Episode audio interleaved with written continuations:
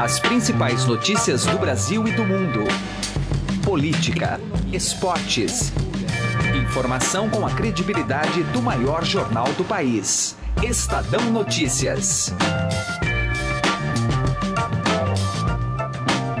Olá, tudo bem com você? Eu sou Emanuel Bonfim e está começando a partir de agora mais uma edição do Estadão Notícias, nosso podcast com análises, entrevistas e informações sobre os temas mais importantes do momento no Brasil e no mundo. A campanha eleitoral deste ano já elegeu sua geni, Michel Temer. Não há quem queira estar associado ao nome do presidente, dado o patamar de sua impopularidade. Ontem foi a vez do senador Romero Jucá tentar se afastar do status de homem forte do governo.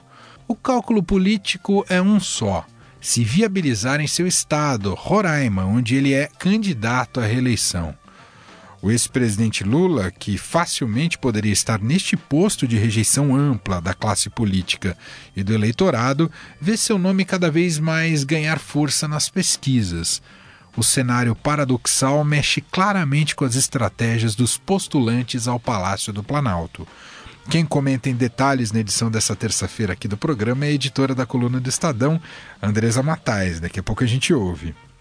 O Estadão iniciou ontem a série de sabatinas com os candidatos à presidência da República. Ontem o entrevistado foi Álvaro Dias, do Podemos. Ao longo de duas horas, o senador respondeu perguntas dos jornalistas e da plateia e falou sobre propostas de reforma política, previdenciária e tributária além de combate à corrupção, educação e economia. O candidato também comentou o convite ao juiz Sérgio Moro para assumir o Ministério da Justiça e fez críticas ao presidente Michel Temer e à candidatura do ex-presidente Lula. O programa de hoje traz um resumo das principais declarações do representante do Podemos. Confira ainda a tradicional coluna direta ao assunto com os comentários de José Neumann e Pinto. Estadão Notícias. O Estadão e a Rádio Eldorado convidam para o ciclo de palestras Repensando a Cidade, São Paulo em Transformação. Prepare-se para acompanhar uma série de debates com grandes nomes da nova economia. Temas como mobilidade urbana, investimentos, tecnologia, cenário econômico, tendências de consumo e muitas dicas para quem procura realizar bons negócios. Anote na agenda porque no dia 30 de agosto, uma quinta-feira, acontece o primeiro dos 10 encontros programados. Nele estará presente o fundador e CEO da Pets, o Sérgio Zimmermann, que fala sobre o mercado pet no Brasil. O executivo, que comanda a maior rede de pet shops do país, revela suas expectativas para a economia brasileira no segundo semestre. E o evento terá ainda a participação do vereador Policineto, que abordará questões como os pets na cidade de São Paulo e também a mobilidade urbana. Entre agora mesmo no site da Vitacom Vitacom. Acesse vitacom.com.br e faça a sua inscrição. É gratuita e são poucas as vagas. Pode bloquear o dia 30 de agosto às 19 horas e vem até a Avenida Faria Lima, 4540. Estadão Notícias. Coluna do Estadão, com Andresa Matais. Nosso contato agora é com Andresa Matais, não é aquele tra aquela tradicional abertura que eu falo que o nosso contato é com Brasília, porque Brasília veio até São Paulo. Andresa Matais está aqui com a gente, passando frio na cidade de São Paulo, mas a presença dela sempre é muito calorosa. Tudo bem, Andresa Matais? Oi, Manuel, tudo bem? Oi para os ouvintes. Andresa, vamos falar um pouco sobre esse cenário eleitoral atual, que temos polos extremos dividindo as lideranças nas pesquisas, né, com Bolsonaro e Lula, que pode representar num futuro de segundo turno até um Bolsonaro e Haddad. O empresariado está se colocando como diante dessa perspectiva que para o mercado até agora tem demonstrado que não é tão favorável assim, Andresa. Mas para que canoa iria o empresariado nessa situação? Pois é, o mercado está reagindo, a gente está vendo é, efetivamente isso com a alta do dólar, né, mano? A gente até, até brinca que não vai ter Disney, né, este ano. Agora, com relação ao empresariado, o que eles querem, eles, e alguns grupos de empresários têm conversado com os candidatos à presidência da República, é que eles possam trabalhar em paz. Né? Eles dizem que chega de interferência do governo e também não gostam dos discursos é, que levam a um nós contra eles, demonizando né, a classe empresarial. Então isso assusta muito. Então o, Ciro Gomes, é, as propostas que o Ciro tem feito, a equipe econômica do Ciro, não agrada a, aos empresariados com quem eu conversei, que eu acho que a gente pode tirar dali um pouco da média do pensamento do empresariado. O Alckmin é alguém que agrada o empresariado, mas que ninguém está vendo muito chances do Alckmin chegar ao segundo turno. Claro, ele fez um bom rearranjo político, ele pode, ele tem bastante tempo de televisão, ele aposta nisso para chegar lá, mas as pesquisas ainda não mostraram essa viabilidade eleitoral do Alckmin. Então, diante do cenário que está colocado hoje, é, as pessoas já estão enxergando que uma das vagas é do Jair Bolsonaro, que tem aí seus 20% nas pesquisas, no cenário sem o Lula ele lidera as intenções de voto é, e é muito curioso isso porque todo mundo tinha de tinha levava de barato né digamos assim que o PT já tinha uma vaga certa no segundo turno Verdade. e eu achei que mudou um pouco esse pensamento as pessoas já estão vendo o Bolsonaro colocado no segundo turno e a segunda vaga há uma em briga aberto. ali em aberto principalmente entre o PT se o candidato for o Fernando Haddad é, porque o Lula está preso em Curitiba está na lei da ficha limpa por isso a gente coloca essa alternativa do Fernando Haddad, e o Geraldo Alckmin por conta da estrutura que ele tem de campanha.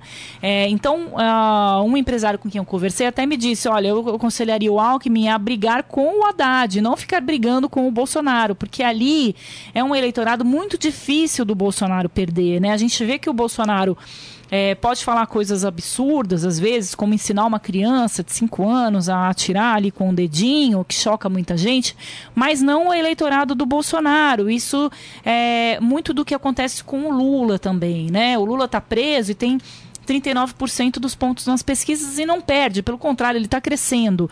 É, então era melhor que o Alckmin brigasse com a outra turma, né, que não tem esses votos é, tão consolidados. Não é mais é, algo tabu e se fala muito já que a eleição pode até ser definida no primeiro turno. A gente não vê isso há muito tempo Nossa. no país, mas já é uma visão é, que as pessoas estão colocando. Muito porque tem muito voto branco, nulo e muita gente que não vai votar. Então você precisa de menos voto para ser eleito. Eu acho bastante difícil disso ocorrer, Manuel, mas já é uma possibilidade que os analistas, empresários, economistas estão trabalhando. Ninguém descarta isso é, de primeira. É uma eleição definida no primeiro turno. Ô Andresa, você sente que há um medo do, de assumir o figurino do antipetismo?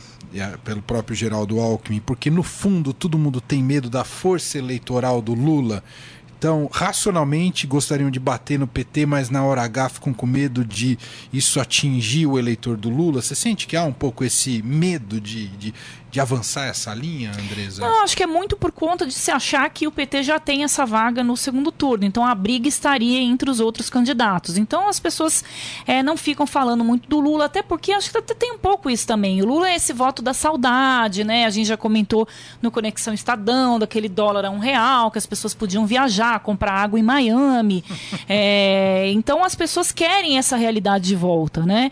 E, e isso acaba com que ele virou assim alguém que é difícil você atacar. Então o, o Michel Temer é que virou a geni da vez. É, você tem um candidato que está preso, é, que as pessoas não atacam porque tem medo de perder votos.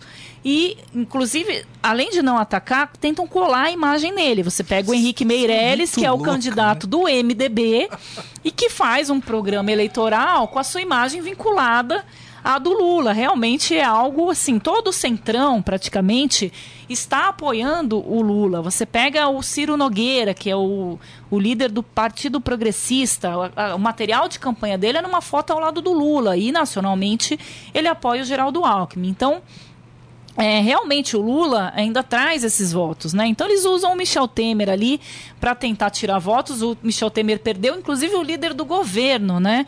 É, o Romero Jucá, quem diria, né? Anunciou ontem que estava deixando a liderança do governo há quatro meses, né? No fim do mandato, vai fazer uma grande diferença é, na vida do Jucá, mas porque ele sentiu que lá a eleição dele em Roraima está sendo ameaçada é, por conta da impopularidade do presidente Michel Temer. Então, nesse momento, né, o último que sair apaga a luz, o Temer vai ficando cada vez mais isolado, é, e aí as pessoas acabam é, realmente evitando. Tem dois fatores aí, né, que levam a se poupar um pouco o ex-presidente Lula. E nisso ele vai subindo, e claro. vai subindo, e vai subindo, e vamos ver quando é que vai bater esse balão aí. Nossa. Situação surreal na política eleitoral brasileira.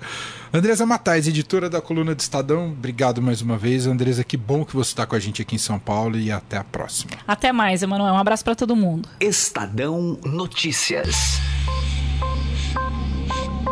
Direto ao assunto. Com José Neumann e Pinto.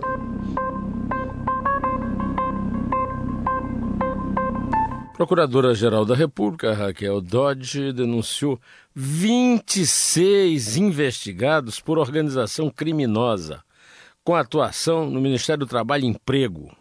O grupo é acusado de fazer negociações ilícitas de registros sindicais.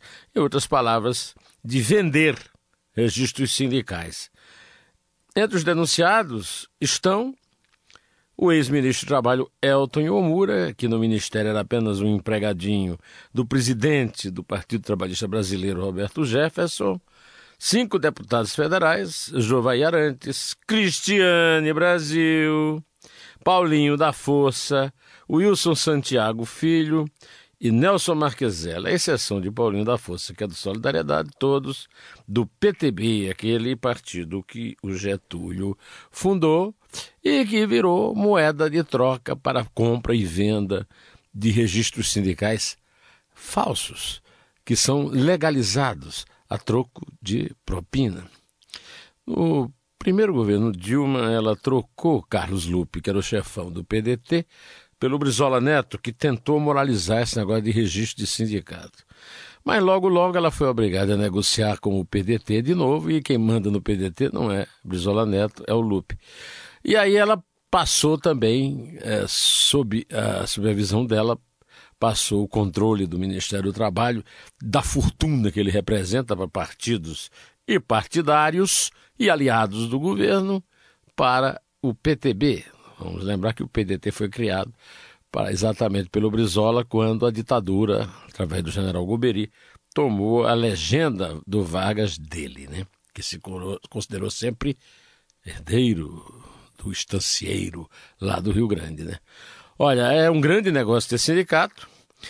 O dinheiro rola mesmo para valer, por isso que eles pagam pelo registro. O Brasil, o país que tem mais sindicato no mundo, e essa farra precisava acabar. O desembargador Vieira de Mello, que é o novo ministro do Trabalho, podia cuidar disso, né? Além de botar esse povo todo na cadeia, tem que acabar com a farra de registro, acabar com esse negócio de tudo que é sindicato funcionar sob as bênçãos da propina no governo federal que é um vexame, mais um vexame nesse país dos vexames. José Neumann e Pinto, direto ao assunto. Estadão Notícias. Eleições 2018. O candidato à presidência da República pelo Podemos, o senador Álvaro Dias, prometeu convocar apenas ministros com base em competência técnica, em detrimento às indicações partidárias. O posicionamento de Dias ocorreu durante a primeira sabatina com os presidenciáveis, realizada pelo Estadão em parceria com a FAAP. O encontro ocorreu ontem na sede da Fundação Armando Álvares Penteado, em São Paulo. Álvaro Dias, senador do Podemos, disse que avalia flexibilizar o acesso da população a armas de fogo. E pretendo é, trabalhar favoravelmente a flexibilização da legislação nesse campo, mas com a imposição de rigor no que diz respeito à responsabilidade. Diante de exageros, há que se responsabilizar. E é preciso também adotar normas né, que possibilitem o uso da arma, que credenciem, que autorizem o cidadão a utilizar a arma. Álvaro Dias afirmou ainda ser frontalmente contra a legalização das drogas e disse que pessoalmente considera correta a atual legislação sobre o aborto. A minha posição firme e inarredável, em respeito principalmente às convicções religiosas, é a de preservação da atual legislação, que ela estabelece as excepcionalidades que eu considero necessárias. Não é? Em relação à, legalização né, da, das drogas, eu sou frontalmente contrário. Eu sei que dirão que há exemplos positivos, mas há exemplos negativos também. E no cenário nacional, o que eu tenho que contemplar é o drama vivido pelas famílias com farrapos humanos atirados às ruas, com infortúnio alimentando a infelicidade de lares no país em razão do uso da droga. Durante sabatina promovida pelo Estadão e pela FAAP, o candidato do Podemos à presidência também falou sobre o cenário político.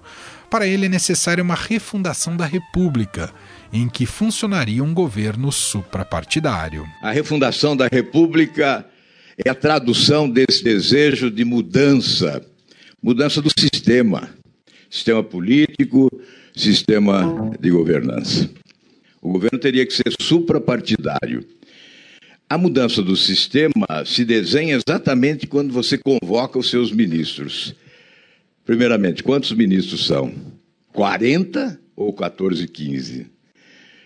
Que ministros são esses?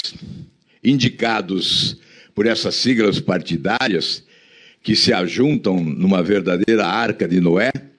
Ou os ministros escolhidos pela competência, pela probidade, pela aptidão para cargo executivo, por qualificação técnica. Pode ter filiação partidária se for competente e escolhido pelo presidente, não indicado pela sigla. Questionado sobre como conseguiria lidar com o Congresso Nacional sem negociar cargos, Álvaro Dias defendeu a tese de que os parlamentares deverão colaborar se houver pressão popular para tanto. Nesta campanha, que o, próximo governo tem que ser 50% gestão e 50% comunicação. O presidente da República vai ter que ter capacidade de se comunicar com a população para demonstrar que as suas propostas são corretas, são viáveis, são críveis e imprescindíveis em relação ao nosso futuro. Obtendo o apoio da população, é assim que nós vamos aprovar no Congresso obtendo o apoio da população, teremos o apoio do Congresso, suprapartidariamente. Em relação às reformas, o presidenciável do Podemos defendeu a adoção de um sistema de capitalização na Previdência com a criação de contas individualizadas para cada cidadão. A proposta de reforma da Previdência nossa é diferente daquela que está no Congresso, na Câmara dos Deputados.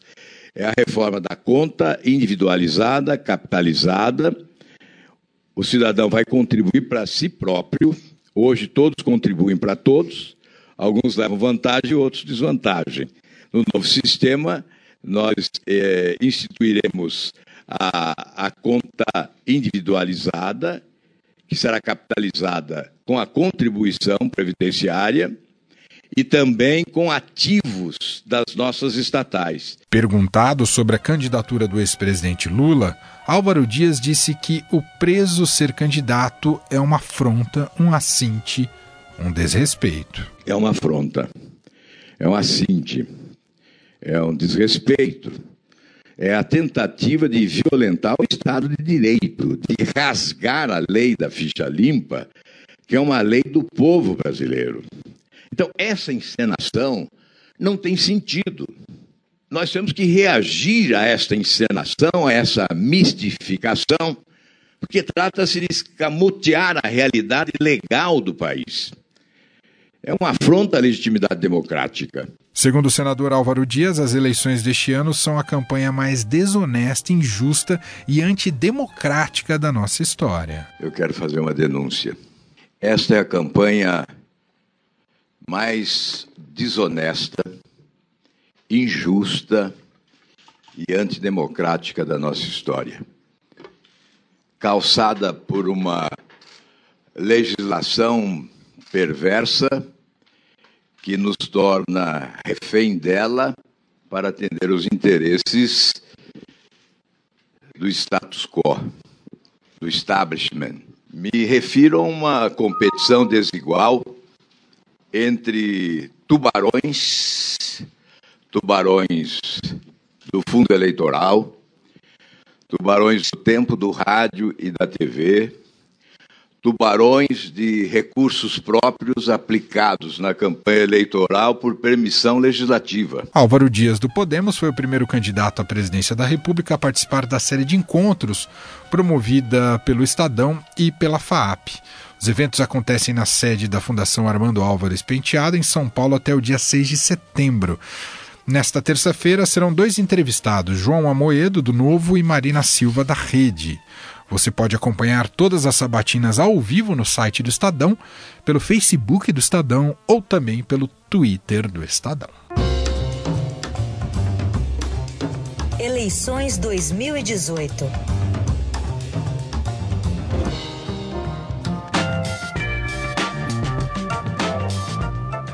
Estadão Notícias desta terça-feira vai ficando por aqui. Contou com a apresentação minha, Emanuel Bonfim, produção de Gustavo Lopes, edição de Leandro Cacossi e montagem de Nelson Volter.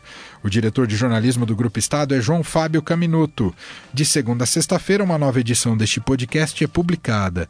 Tem tudo no blog Estadão Podcasts. Estamos também presentes na Deezer, no Spotify e no Google Podcasts. Procure a gente por lá e pode mandar seu e-mail ou sugestão para podcast@estadão.com. Abraço para você, uma excelente terça-feira e até mais. Estadão Notícias.